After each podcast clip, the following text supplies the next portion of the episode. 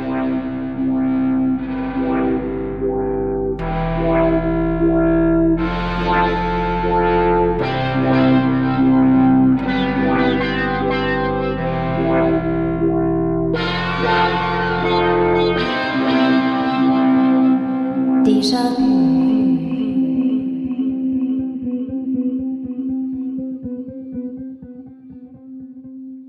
Ja, hallo, Servus und herzlich willkommen zu einer neuen Ausgabe des Déjà-vu Geschichte Podcast.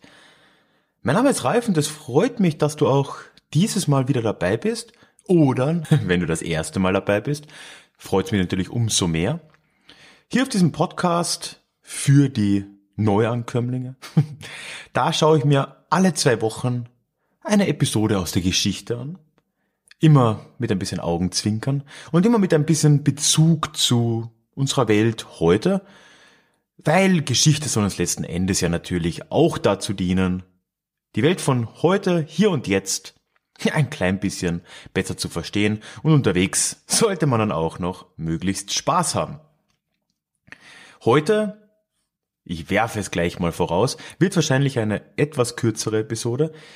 Ich bin ausnahmsweise am Vorproduzieren. Also wenn du das hörst, ist es August. Momentan sind wir noch im Juli. Ich bin im August für drei Wochen in Kolumbien unterwegs. Lass es mir gut gehen. Aber in der Zwischenzeit soll es natürlich auch weiterhin Blogposts und Podcasts geben. Und deswegen machen wir das so. Das Thema von heute ist ein Thema, das mich schon lange aber ganz besonders jetzt seit kürzerem, und ich werde dann auch am Ende der Episode sagen, woran das liegt, seit kürzerem sehr fasziniert. Und es ist ein Thema, das uns in eine Region führt, über die ich sonst nicht ganz so viel spreche und auch nicht ganz so viel schreibe, was ich aber auch gerne ändern will, nämlich den Nahen Osten. Bevor wir jetzt aber rein starten in die heutige Episode, wie immer der Hinweis an dich, unten in den Show Notes findest du einen Link zu meiner Website, auf dem ich dir alles über meinen Déjà-vu Geschichte Newsletter erzähle. Es hat für dich natürlich nur Vorteile, dich da anzumelden. das muss ich sagen, ne? Nee, aber ich freue mich da auf jeden Fall, wenn äh, der ein oder andere draufschaut. Also bitte schaust dir gerne an. Du kriegst über diesen Newsletter natürlich alle Episoden, alle Blogartikel und bist immer als allererster informiert, wenn sich bei mir was Neues tut. Kürzlich, wie du vielleicht mitbekommen hast, habe ich ja mein erstes Buch veröffentlicht. Bei solchen Themen, da hole ich mir immer gern auch ein bisschen Feedback von von den Leuten in meinem Newsletter auch zurück, weil äh, da ist man einfach in einem, in einem schönen Kontakt. Und wenn du da auch ein bisschen ja, dich einbringen willst oder einfach ja noch ein bisschen näher dran sein willst an der Action, dann ist der Newsletter vielleicht was für dich. Da freue ich mich drauf. Das heutige Thema, ich habe es schon angeteasert, ist der Nahe Osten. Aber natürlich nicht der Nahe Osten von heute und nicht die gesamte Region. Das wäre einigermaßen absurd. Nein, heute möchte ich über Persien reden. Also den heutigen Iran. Und ganz besonders möchte ich über die Rolle Persiens in der Geschichte als Gottesstaat reden. Das ist jetzt äh, ein bisschen ein ein Reizthema, weil natürlich der Iran heute als Gottesstaat gilt. In der Geschichte war das nicht immer so, aber es gibt ja doch einiges, ja, sehr Relevantes und sehr Faszinierendes über den Bezug Persien und Religion zu erzählen. Erst muss man aber natürlich mal definieren, was ist Persien? Und da fängt es auch schon an. Man könnte Stunden, Stunden, ach, tagelang über Persien reden. Es ist ein Staat, der eine Geschichte hat, die weiter zurückgeht als ja, fast alle anderen Staaten, die heute noch existieren. Es ist mehrere tausend Jahre Geschichte, über die man da redet. Aber ich werde versuchen, heute so einen kleinen Überblick mal zu geben, so einen kleinen ersten Einblick in die Perserreiche vor dem Islam.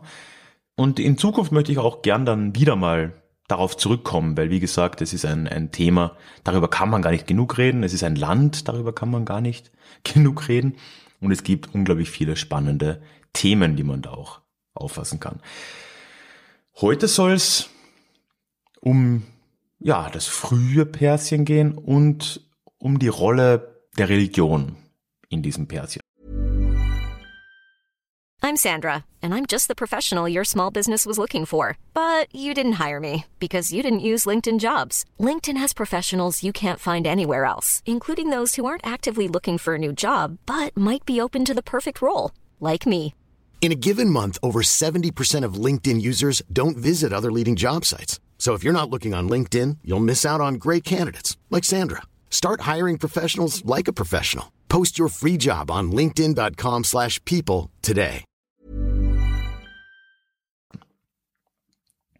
Prinzipiell, ab wann kann man denn über einen persischen Staat oder ein persisches Reich sprechen?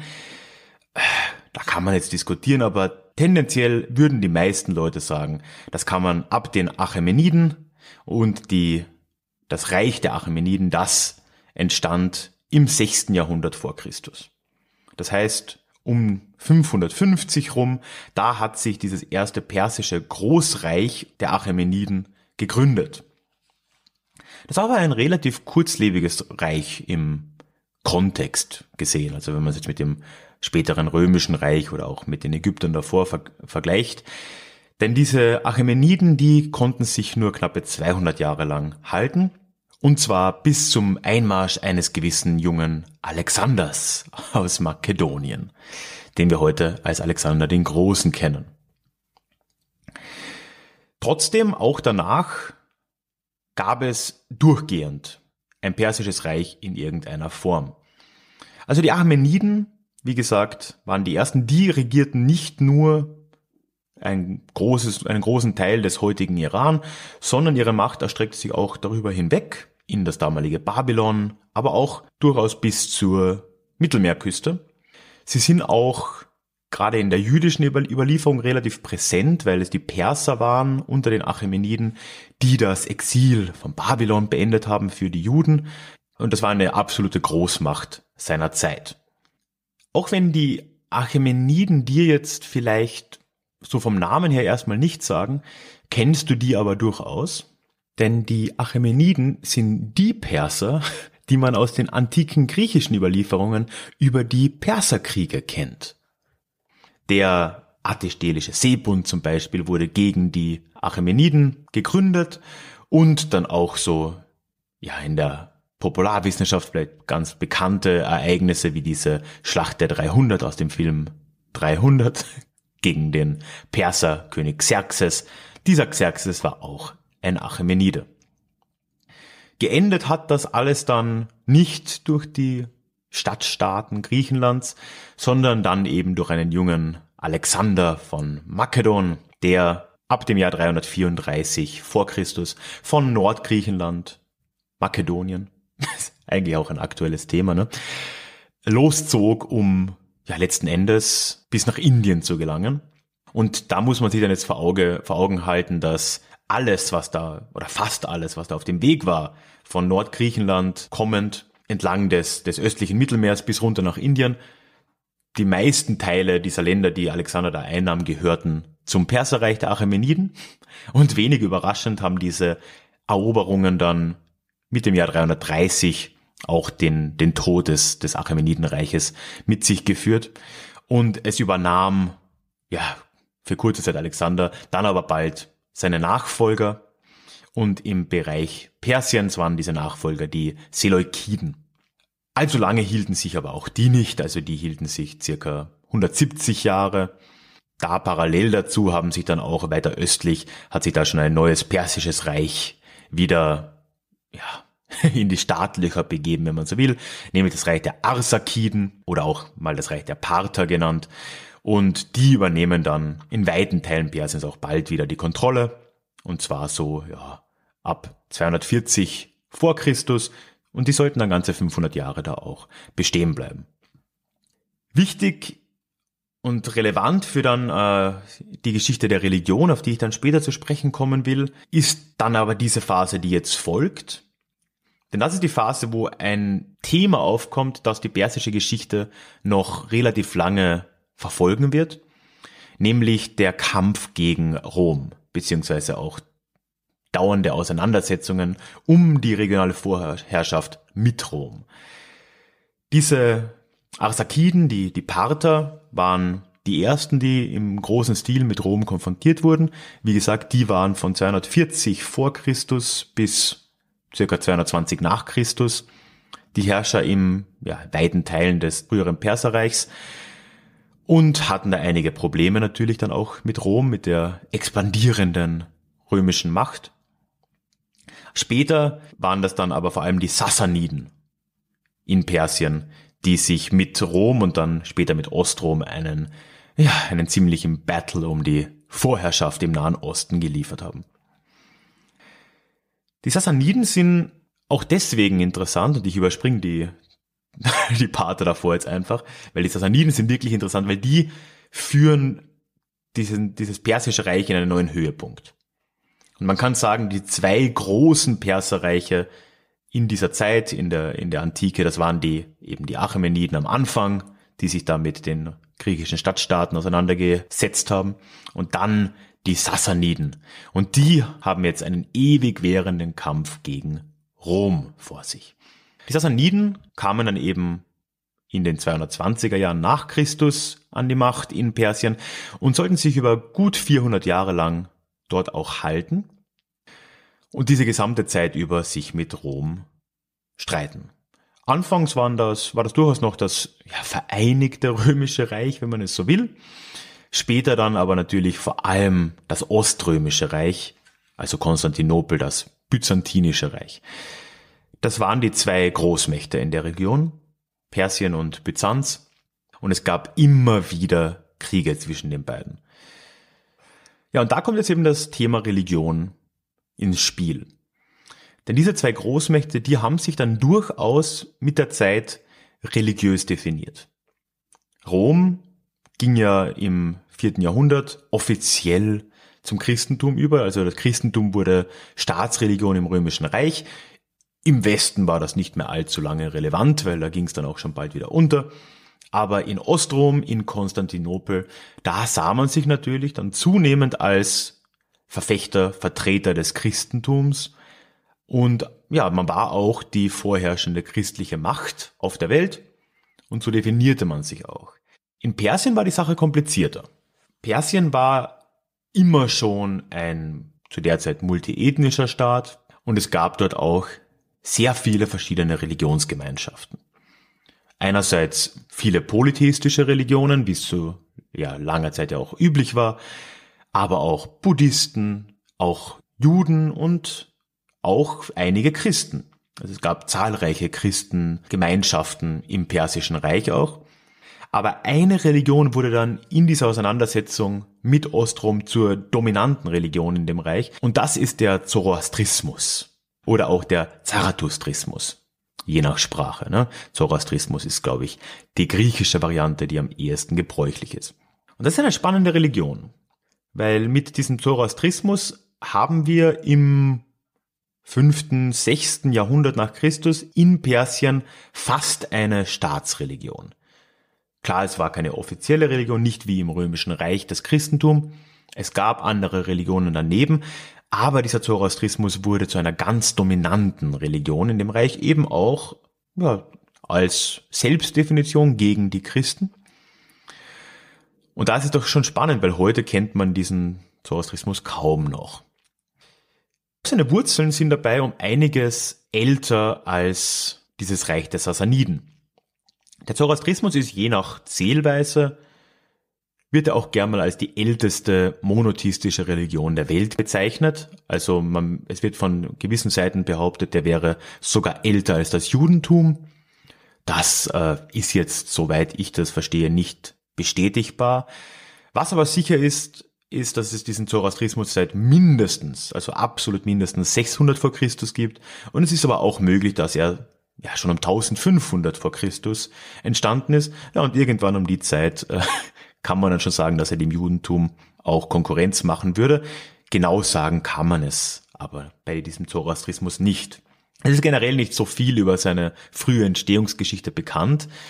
Man nimmt an, dass das Entstehungsgebiet der heutige Nordiran ist, eine Gebirgsregion. Ja, und wie genau sich dieses religiöse Konstrukt des Zoroastrismus dann dort verbreitet hat, das ist nicht wirklich bekannt. Der Prophet der Religion, der namensgebende Zarathustra oder Zoroaster im Griechischen, der dürfte eben in der Region gelebt haben und dort seine ersten Anhänger auch gefunden haben. Und über die Jahrzehnte und Jahrhunderte nach ihm hat diese Religion an Einfluss gewonnen und hatte wohl auch schon im Reich der Achämeniden in der ja, früheren Antike eine relativ große Anhängerschaft im Persischen Reich, die dann auch durchgehend vorhanden war. Es war in keiner Form eine dominante Religion zu der Zeit, aber es gab die schon sehr lange. Und jetzt unter den Sassaniden, also nach der Zeitenwende ab dem dritten Jahrhundert, aber verstärkt dann, dann in den Jahrhunderten darauf, da wird dieser Zoroastrismus tatsächlich zu einer tragenden Religion des persischen Staates. Die Elite dieses Staates ist zu großen Teilen zoroastrisch geprägt. You should celebrate yourself every day, but some days you should celebrate with jewelry. Whether you want to commemorate an unforgettable moment or just bring some added sparkle to your collection, Blue Nile can offer you expert guidance and a wide assortment of jewelry of the highest quality at the best price. Go to BlueNile.com today and experience the ease and convenience of shopping Blue Nile, the original online jeweler since 1999. That's BlueNile.com. BlueNile.com. Woran die Anhänger des Zoroastrismus glauben, da kann ich jetzt auch nur die Oberfläche kratzen, bin ich auch kein Experte. Aber es ist eine monotheistische Religion, dieser Zoroastrismus. Also es gibt einen Gott, wobei es ist so ein bisschen eine, so ein bisschen eine fake monotheistische Religion wie das Christentum ja auch, weil es gibt dann doch auch Engel und Erzengel und so, was, wenn du mich fragst, ja auch nur mindere Götter sind, aber gut, sei es drum. Und der gesamte Zoroastrismus baut auf einem Gegensatz auf zwischen Gut und Böse, zwischen Licht und Dunkel. Ja, letzten Endes gibt es eben die Kräfte des Guten und die Kräfte des Bösen. Die Menschen sollten möglichst versuchen, auf der, auf der guten Seite zu bleiben. Und am Ende ihres Lebens, bei Eintritt des Todes, da werden sie dann ja, bewertet. Da werden ihre Taten aufgewogen und Sie gehen da der Legende nach über eine Brücke und für die, die sich in ihrem Leben gut benommen haben oder ja, die eine, ein rechtes Leben geführt haben, die, für die ist diese Brücke ein breiter Pfad ins Paradies. Für die, die aber gesündigt haben und sich ja, falsch gegenüber ihren Mitmenschen verhalten haben, ja, für die ist dieser Pfad, diese Brücke so dünn wie eine Messerschneide und sie fallen dann von dieser Brücke runter in die Hölle. Und es gibt dann auch eine Teufelsgestalt. Also es ist in vielerlei Hinsicht gibt es da wirklich Parallelen mit ja dem Christentum, wie wir es kennen, aber auch mit dem Islam. Also es ist eine Religion, die doch auch ihren Einfluss ausgeübt hat auf die uns vielleicht bekannteren Religionen von heute. So, dieser Zoroastrismus wurde nun zur dominanten Religion in Persien, ja, als Gegensatz zum Christentum der Byzantiner. Und im Namen der Religion teilweise oder zumindest auch öfter mal unter dem Vorwand der Religion führten diese zwei Reiche ihre Kriege dann weiter. Und der letzte große Krieg zwischen den Persern und den Byzantinern, der kommt dann im sechsten und siebten Jahrhundert, wo die sich einen langen und intensiven Krieg wieder liefern mit wechselndem Kriegsglück mit dem Resultat, dass beide Staaten danach militärisch und wirtschaftlich de facto am Boden waren. Ja, und das sollte sich bald ziemlich rächen. Ja, denn zur selben Zeit, da begab es sich etwas weiter südlich, in Mekka, so dass ein gewisser Mohammed eine Eingabe Gottes erhielt, eine Armee um sich scharte und gen Norden zog. Und innerhalb kürzester Zeit nahmen diese Soldaten Allahs fast das gesamte Perserreich ein und dezimierten das byzantinische Reich fast bis auf die Mauern Konstantinopels. Und wie wir ja wissen, über die nächsten Jahrzehnte weitete sich dieses muslimische Reich über weite Teile des Nahen Ostens, Nordafrikas bis auf die Iberische Halbinsel aus. Das heißt, der ewige Kampf Persiens gegen Byzanz, ja, der endete im Fiasko für beide. Und wenn sich zwei streiten, freut sich bekanntlich der Dritte. Die Christen, einer der zwei Streithälse, die haben das überlebt. Die Zoroaster, die andere Seite weniger. Denn als Folge der Invasion der, der Araber in, in Persien und der, ja, der Kontrolle des Persischen Reichs durch dann bald auch die äh, Umayyaden-Dynastie, setzte sich über die Generationen mehr und mehr der Islam in Persien durch und die Zoroaster, die wurden immer unbedeutender und wurden teilweise auch vertrieben, so dass heute wohl nur noch an die 150.000 Menschen dem zoroastrischen Glauben angehören und die auch nicht mehr zum größten Teil in, im Iran, sondern in Indien, weil sie in der Vergangenheit dorthin geflohen sind. Das heißt, von der fast Staatsreligion eines der bedeutendsten Reiche seiner Zeit bis heute haben diese Zoroaster einen enormen Abstieg erlebt. Das ist interessant, dass man heute fast nichts mehr von ihnen weiß. Man kennt den Namen Zarathustra zwar, das liegt aber auch in erster Linie an Nietzsches, also sprach Zarathustra. Und wirklich zuordnen kann man sie nicht. Oder zumindest konnte ich das für lange Zeit nicht. Und ich denke, das hat auch ganz stark damit zu tun, dass wir gerade in Europa kein allzu gutes Verständnis von asiatischer oder nahöstlicher Geschichte haben. Und das ist auch der Grund, warum ich jetzt hier im Podcast in Zukunft auch ein bisschen mehr über diese Region reden will, beziehungsweise auch am Blog dann schreiben will. Meine erneute Begeisterung dafür wurde entfacht durch ein Buch, das ich auch auf dem Blog schon öfters mal empfohlen habe. Und zwar Peter Frankopans oder Peter Frankopans ja, Licht aus dem Osten, beziehungsweise auf Englisch The Silk Roads. Weil was Peter Frankopan da macht mit dem Buch ist faszinierend.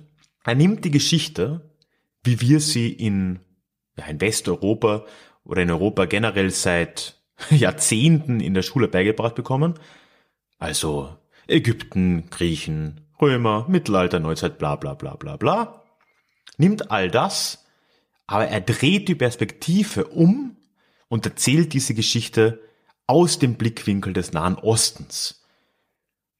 Und das ergibt auch einfach Sinn, weil ja der Nahe Osten über Jahrtausende hinweg die Drehscheibe der Weltgeschichte war.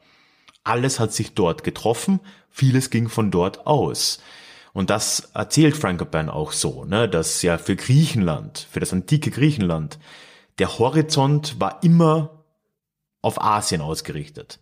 Die Reichtümer waren in Asien und wenn jemand wie Alexander der Große da loszieht, dann zieht er natürlich nicht in Richtung Westen, da gab es nichts. Er zog in Richtung Osten. Schon die Römer und die Chinesen haben sich genau in diesem Gebiet getroffen, beziehungsweise Handel getrieben. Später kamen die Reichtümer aus Indien und so weiter über genau diese, diese Handelswege, diese Seidenstraße nach Europa. Und das ist einfach ein Blickwinkel, den Peter Frankopan da bietet, der, wie ich finde, notwendig ist, der für mich, wie gesagt, ein, einen neuen Blick auf die Weltgeschichte auch eröffnet hat, was ich jetzt auch hier weitergeben will. Ja, und du findest unten in den Show Notes auch einen Affiliate-Link zu diesem Buch. Also wenn du das dann auf Amazon kaufen willst, würde ich auch ein paar Cent bekommen. Für dich ändert das natürlich nichts am Preis. Und äh, kleiner Hinweis, ich linke aufs deutsche Buch. Allerdings habe ich mir das Englische für Kindle gekauft und ich glaube lächerliche 5 Euro. Also kannst du da auch mal schauen, wenn da der Preis noch steht. Das ist ein Schnäppchen für Hunderte und Hunderte an Seiten. Ich lese dieses Buch seit Monaten und bin immer noch nicht mal zur Hälfte durch. Gut, ich lese auch andere Sachen nebenher. Anderes Thema. Du findest unten in den Shownotes neben dem Link natürlich auch nochmal den Verweis auf meine Website, wo ich dir alles über meinen Newsletter erzähle. Das habe ich ja am Anfang schon erwähnt. Du siehst dort übrigens auch, wie so ein Newsletter aussieht. Also informier dich gerne mal, wenn dich das interessiert. Und du findest auch einen Link zum iTunes Store, wo ich mich freue, wenn du mir eine Bewertung oder eine Rezension für den Podcast dalassen könntest, weil so Bewertungen, die helfen natürlich sehr bei der ja, bei der Sichtbarkeit.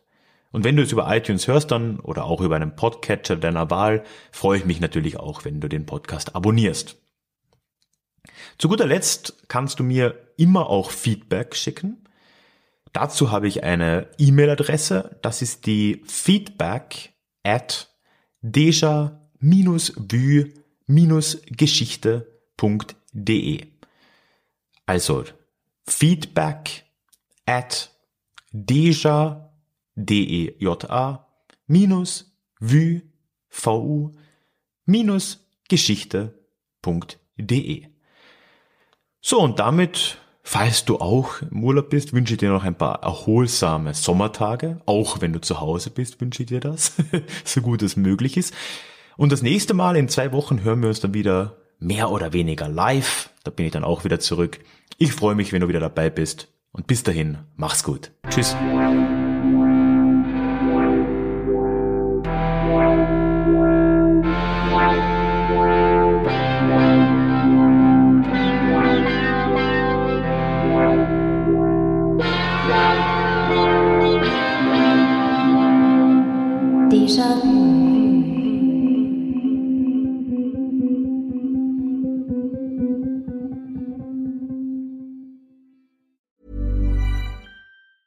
Planning for your next trip?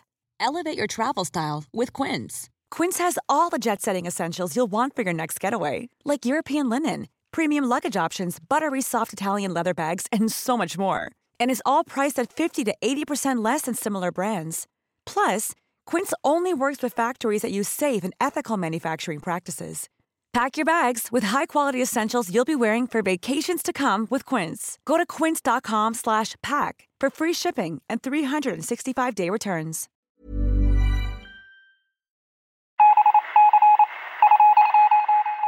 Möchtest du dich noch mehr mit Geschichte beschäftigen? Dann werde doch Teil der Community und hol dir deine persönliche Dosis Geschichte regelmäßig ins Postfach mit dem Déjà-vu Geschichte Newsletter. Dort erwarten dich abwechslungsreiche Geschichte-Häppchen, zweimal im Monat direkt in dein E-Mail-Postfach, Austausch mit mir, ich kann dich erreichen, du kannst mir direkt antworten und ich melde mich auch garantiert wieder zurück. Und als Dankeschön das exklusive Hörbuch Psoffene Geschichte, wie Alkohol die Geschichte prägte. Direkt zum Download nach deiner Anmeldung. Alle weiteren Infos zum Newsletter findest du verlinkt in den Show Notes oder auf ralfgrabuschnick.com slash newsletter. Ich würde mich sehr freuen, dich dort begrüßen zu können.